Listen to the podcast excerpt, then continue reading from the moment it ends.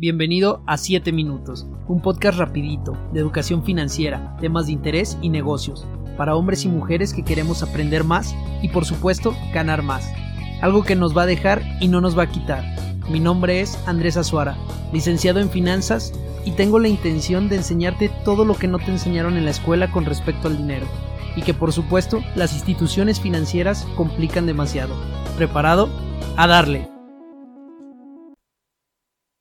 Hola, ¿qué tal amigos? Bienvenidos nuevamente. Estamos por iniciar el, segundo episodio de este podcast de educación financiera y el tema que traigo el día de hoy es súper interesante ya que habla, vamos a hablar de lo que es el buró de crédito. ¿Qué carajos es el buró de crédito? ¿Cómo funciona? ¿Qué es lo que me mide o qué es lo para qué sirve? ¿Qué califica? ¿Por qué los bancos los mencionan tanto?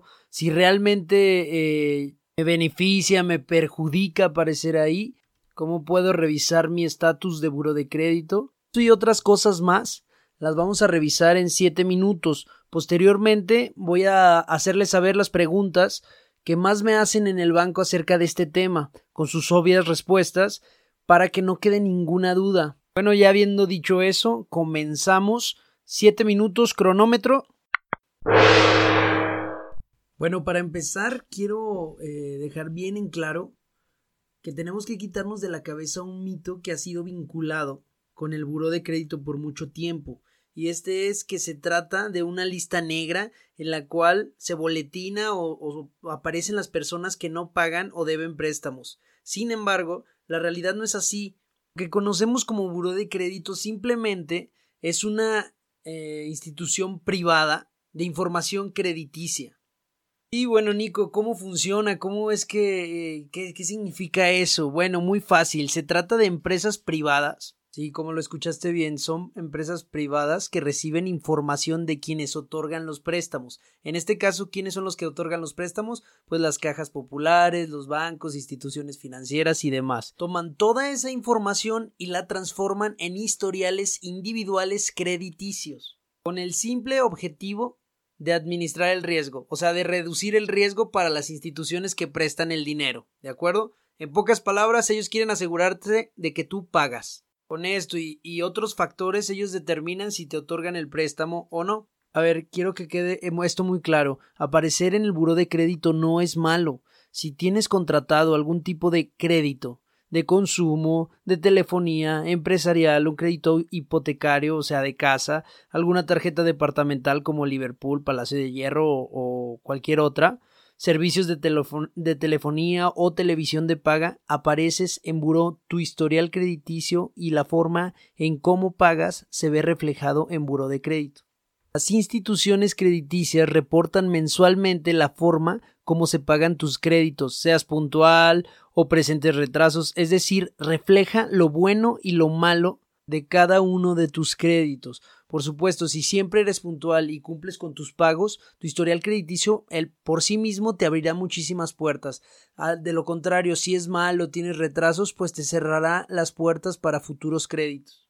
Es necesario que solicites tu historial crediticio de manera periódica para detectar cualquier anomalía como pudiera ser la aparición de créditos que no solicitaste, pagos mal reportados o consultas de tu buró no autorizadas. Ojo, nadie puede eh, consultar tu buro de crédito sin tu firma expresa, sin tu autorización. Por ley, tienes derecho a solicitar tu reporte de crédito de manera gratuita una vez cada 12 meses. Todo esto lo puedes verificar en la página de Buro de Crédito. Te la dejo es www.burodecredito.com.mx.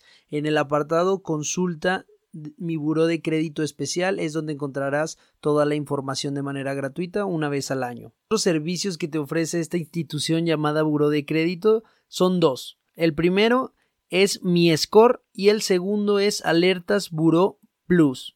El primero resume tu historial crediticio en una puntuación que va desde los 400 hasta los 850.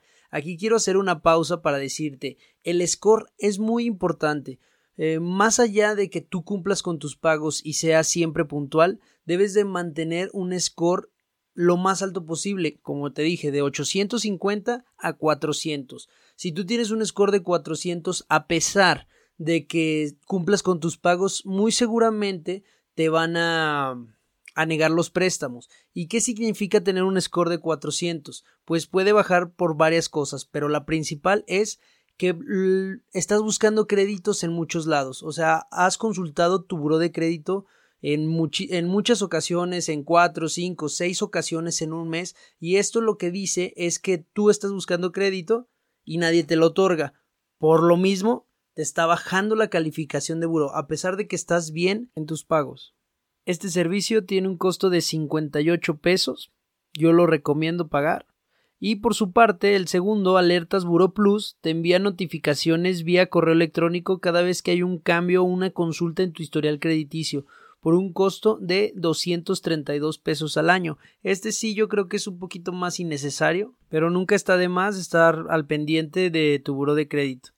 Ok, bueno, ya que quedó claro qué es buro de crédito, ahora sí vamos a lo bueno, que es, bueno Nico, si yo ya entré a buro de crédito, ¿cómo le hago para limpiar mi historial? Bueno, para ser limpiado tu historial crediticio, la ley es muy clara.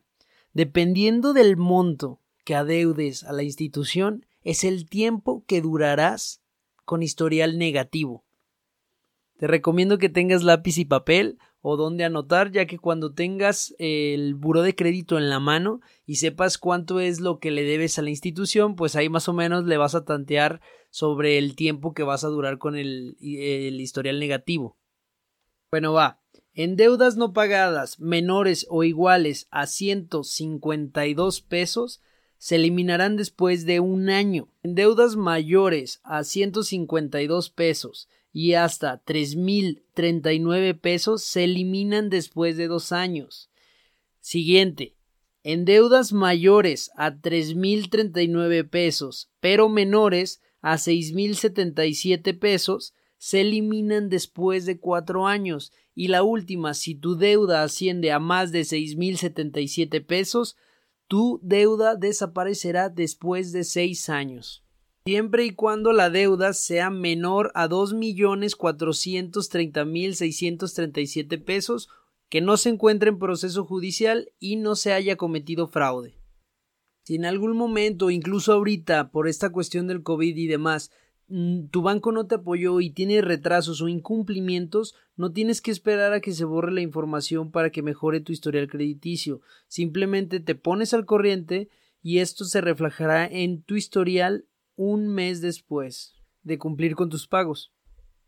Si en algún momento no estás de acuerdo con la información de tu reporte de crédito, puedes presentar tu reclamación igualmente a la página www.burodecredito.com.mx. Tienes derecho a dos reclamaciones sin costo al año. Con esto concluimos el tiempo. Cronómetro. Qué bárbaros, ahora sí un tiempazo. Con esto concluimos la explicación de qué es buro de crédito. Espero te haya quedado claro. Y si no te quedó claro, vamos a reforzar ahorita con las preguntas que más me hacen acerca de esta institución. Yo creo que con cuatro preguntitas abarcamos todas las dudas eh, acerca de buró de crédito que hayan quedado pendientes. Y bueno, vamos a comenzar con la primera. La primera. Si no tengo historial crediticio, ¿cómo comienzo uno? Lo primero que debes de saber es que si no tienes historial crediticio, difícilmente bancos donde no tienes cuenta ya sea de ahorros o de nómina te van a autorizar una, ya sea una tarjeta de crédito o cualquier otro producto crediticio. Hay dos consejos que yo te puedo dar. El primero es que vayas a instituciones no bancarias, como por ejemplo compañías de teléfono, de televisión de paga, tiendas departamentales, al ser servicios eh, no bancarios, difícilmente te negarán la contratación. Haz la contratación de uno de sus servicios, cumple con tus pagos en tiempo y forma. Ojo, atrasarte también es observado como mal comportamiento. Evítalo. Al pasar alrededor de tres meses pagando de manera puntual, intenta contratando una tarjeta de crédito en línea. En las páginas oficiales de los bancos o tiendas departamentales es mucho más fácil que se dé la aprobación. El siguiente consejo la otra manera es haciendo una cuenta en el banco de tu elección. Ahí tendrás que ahorrar. Ojo, depositarle mil pesos y retirarlos al siguiente día no te sirve de nada. El banco ya cuenta con eh, sistemas que analizan este comportamiento. Lo recomendable es mantener el dinero en tu cuenta o retirar cantidades diferentes a las que depositas. Esto ayudará a aumentar tu, tu ingreso promedio y pronto te harán una invitación para una tarjeta de crédito. El tiempo es variable, puede ser de 3 a 6 meses. No esperes una línea de crédito gigante, recuerda es la primera tarjeta y si la pagas correctamente te lloverán invitaciones de bancos, de tiendas departamentales y demás. Con esto pasamos a la segunda pregunta. La segunda pregunta dice así me ofrecieron un descuento en una deuda que ya no pude pagar. ¿Me conviene? Yo creo que esta es la pregunta más recurrente que me hacen personas que por una u otra razón ya no pueden cumplir con sus pagos. Y la respuesta es no. Si tú no puedes pagar el total de tu deuda, es mejor que no aceptes ningún tipo de acuerdo o descuento. Esta información negativa permanecerá por siempre en tu historial crediticio. ¿Recuerdan cuando les dije las cantidades y los tiempos para que se limpie el historial? Bueno, si tú aceptas un descuento o una quita, jamás se limpiará y te afectará por siempre. Por favor, no me malentiendas, no te estoy recomendando dejar de pagar, pero si tú ya caíste en incumplimiento y te es imposible pagar el total de tu deuda, déjalo y espera que pase el tiempo reglamentario para que se limpie tu historial. Repito y hago mucho énfasis en esto, no aceptes descuentos, mejor haz lo posible por pagar el total y quítate de problemas. Tercera, tercerita pregunta. ¿En qué se basan los bancos para determinar si me prestan o no de acuerdo a mi historial? Entendamos que el otorgamiento de productos crediticios se basan en riesgo. Sí, el riesgo de que no pagues o de que seas un gran pagador. Así de sencillo. El banco analiza diferentes factores. Eh, aquí te voy a dar tres factores. Primero es la edad. Segundo, el score. El tercero, que no tengamos ningún saldo vencido o deuda pendiente. Con respecto a la edad, si ya sobrepasas los 70 años, tu riesgo de incumplimiento aumenta. De igual manera, si tienes 18 años y no tienes ingresos, tu riesgo de impago es mucho más alto. Esto puede ser un factor para que no nos presten. El segundo es el score. Acuérdate que el score es la puntuación que te otorga Buro de Crédito de acuerdo a cómo pagas y al número de consultas que hacen a tu buro. Por eso, para tener un score muy sano, antes de que eh, tomes algún producto crediticio, evalúa bien las opciones y cuando ya hayas tomado la decisión, tramítala. Al consultar una sola vez tu buro de crédito, tendrás un score sano, una puntuación alta y aumentará la probabilidad de que te aprueben y te otorguen el producto. Esto es bien importante que lo sepas porque tengo muchos clientes que son excelentes pagadores, tienen un buro de crédito con respecto a sus pagos muy sano, pero como van a muchos bancos a solicitar el mismo producto para ver cuál les conviene, su score ya está muy abajo y por obvias razones el banco no aprueba la propuesta. Y en último punto, de las cosas que se fija el banco para determinar si te aprueba o no un producto es la puntualidad o que no tengas saldos vencidos en la cuenta. Saldos vencidos me refiero a cuentas que ya no pudiste pagar y así las dejamos. Recordemos que en buró de crédito pueden encontrar nuestro comportamiento a lo largo de los años. Si eres una persona amorosa o impuntual en tus pagos, olvida que te presten. Cuida tu historial, recuerda que es tu reputación y nunca sabemos cuándo podemos llegar a necesitar financiamiento. Y tenemos la cuarta y última pregunta. Me llamaron para ofrecerme sacarme de buró de crédito a cambio de un depósito. ¿Esto es cierto? Y la respuesta es no, no y no.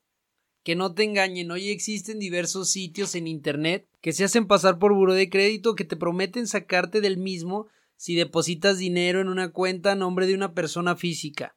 Este tipo de sitios pueden estar anunciados en periódicos, revista o hasta la propia web. Aguas. Te envían correos personalizados o se anuncian en blogs y figuran ser o parecer buro de crédito o algún banco. En realidad son criminales que adquieren bases de datos, ya que Buró de Crédito no hace ninguna labor de cobranza. Ten cuidado y por favor no des información ni obviamente deposites nada de dinero. A cambio de dinero no te van a sacar de Buró de Crédito. Con esto finalizamos el segundo episodio de 7 minutos. Te invito a que escuches el primero si no lo has escuchado. Hablamos sobre fraudes bancarios. Te agradezco haberme escuchado una vez más. Cualquier comentario que tengas, por favor házmelo saber a través de YouTube como 7 minutos o en todas mis redes sociales Nicolás Azuara. Te espero para el próximo episodio. Vamos a hablar de tarjetas de crédito, cómo usarlas de manera adecuada y cómo sacarles el mejor provecho. Que tengas un excelente día y no vamos.